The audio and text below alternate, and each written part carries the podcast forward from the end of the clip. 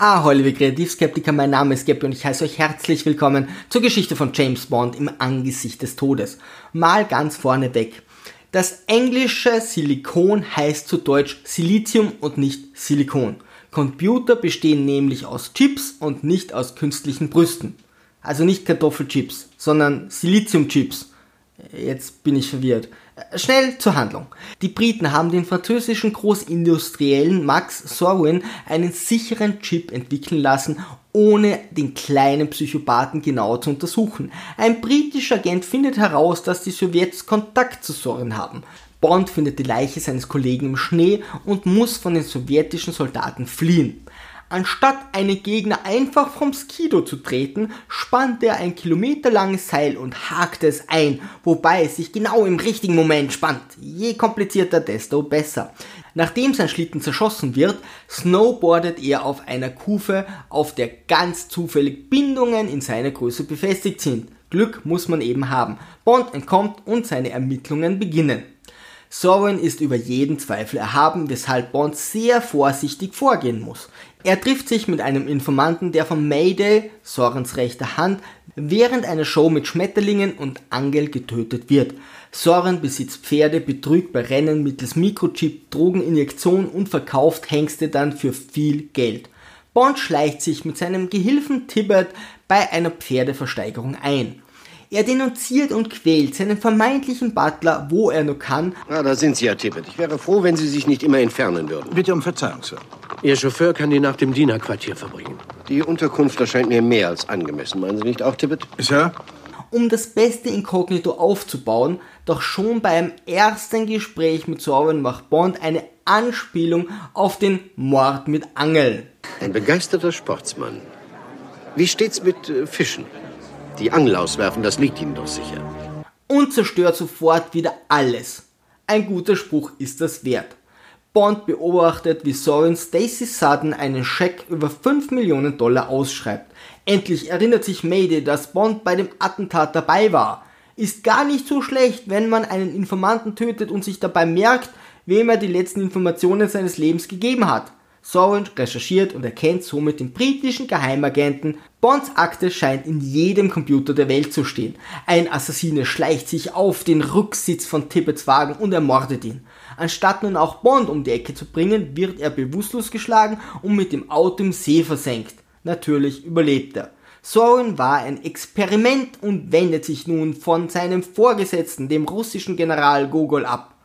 Goldfinger Soren trifft sich mit seinen Partnern und präsentiert eine Miniatur von Fort Knox, Silicon Valley. Er will von jedem 100 Millionen Dollar und erklärt den Plot für den Zuseher. Ausnahmsweise verrät er den Bond nicht, der ihn sich selbst erschließen muss. Er möchte über seine Pipelines sprengen und das gesamte Tal fluten. Dann ist er auf dem Goldmarkt, Mikrochipmarkt vorherrschend. Wieder einmal wird klargemacht, dass im Bond-Universum James der einzige Agent ist, der ordentlich arbeitet.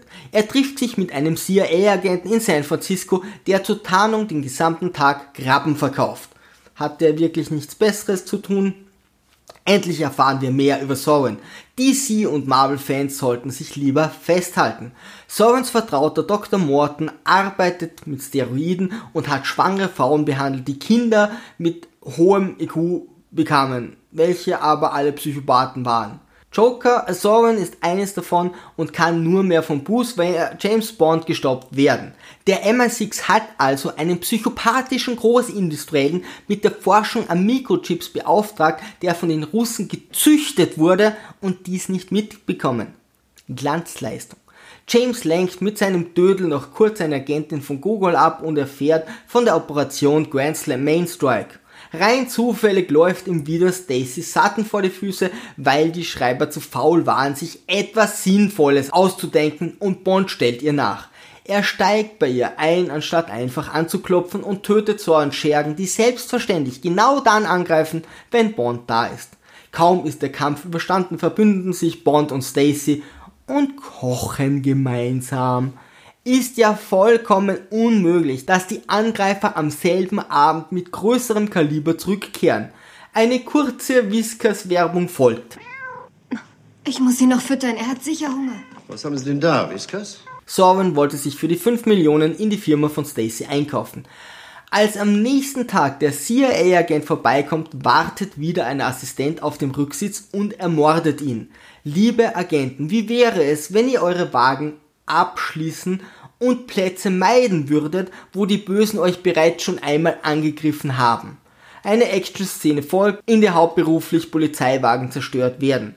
Der Chief zieht einem Mitarbeiter für einen vollkommen zerstörten Wagen 100 Dollar im Monat ab dann sollte er bereits in 30 Jahren schuldenfrei sein. Der Film hat nun lange genug gedauert und Bond fährt zu Sorens Pipelines. Hätte man auch gleich machen können. Der Durchführungszeitpunkt des Plans steht auf einem Kalender im Büro. Erneut ein 200 IQ-Move. Langsam wird der Wahnsinn von Sorgen klar, als er den bevorstehenden Anschlag als die größte Sintflut der Menschheit bezeichnet. Nur noch ein paar Minuten. Nichts kann es mehr aufhalten. Die größte Sinnflut in der Geschichte der Menschheit. Vielleicht sollte er mal die Bibel lesen. Da Soren dabei seine Freundin Mayday opfern möchte, wieder ein 200 IQ-Move, hilft sie Bond und die Katastrophe kann abgewehrt werden. Soren findet Helikopter wohl zu mobil und doof, weshalb er mit einem Zeppelin fliegt. Bond holt ihn zu Fuß ein. Nach einem luftigen Kampf auf der Golden Gate Bridge fällt Soren ins Wasser ziemlich unsicheres Ende für einen DC-Schurken. Ich warte noch heute, dass er irgendwann wieder auftaucht. Doch selbst Bond gilt nach dem Endkampf aus unerfindlichen Gründen als verschollen. Die Golden Gate Bridge ist aber auch ein abgelegener Ort.